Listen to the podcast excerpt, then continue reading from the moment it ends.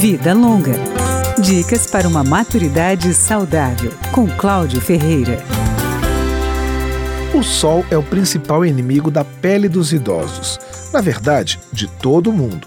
Segundo o médico Luiz Gameiro, da Sociedade Brasileira de Dermatologia, a pele começa a envelhecer a partir dos 25 anos. Mas em que partes do corpo o envelhecimento da pele é mais acentuado?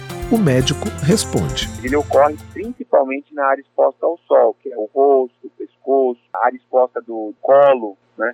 onde fica a questão da, da, abertura da camisa ou da blusa e os braços. Aí que a pele começa, com o passar dos anos, ela vai se afinando, ela vai sofrendo processo de aumento de pigmentação. Na idade madura, a pele fica mais propensa a sofrer com micoses e infecções virais.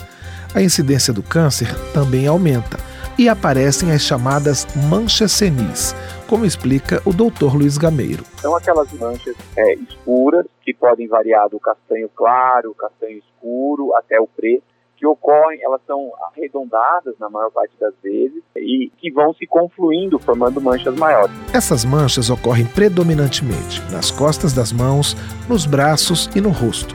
A prevenção, segundo o especialista, é se proteger do sol desde a infância mas se essa proteção não aconteceu mais cedo, o médico diz que nunca é tarde para começar.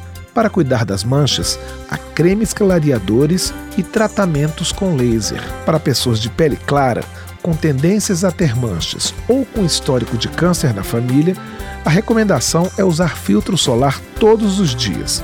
Um dermatologista pode indicar o protetor ideal para cada tipo de pele, com que frequência usar, qual o fator de proteção solar apropriado e qual é a melhor apresentação do produto: gel, creme, loção, spray ou bastão.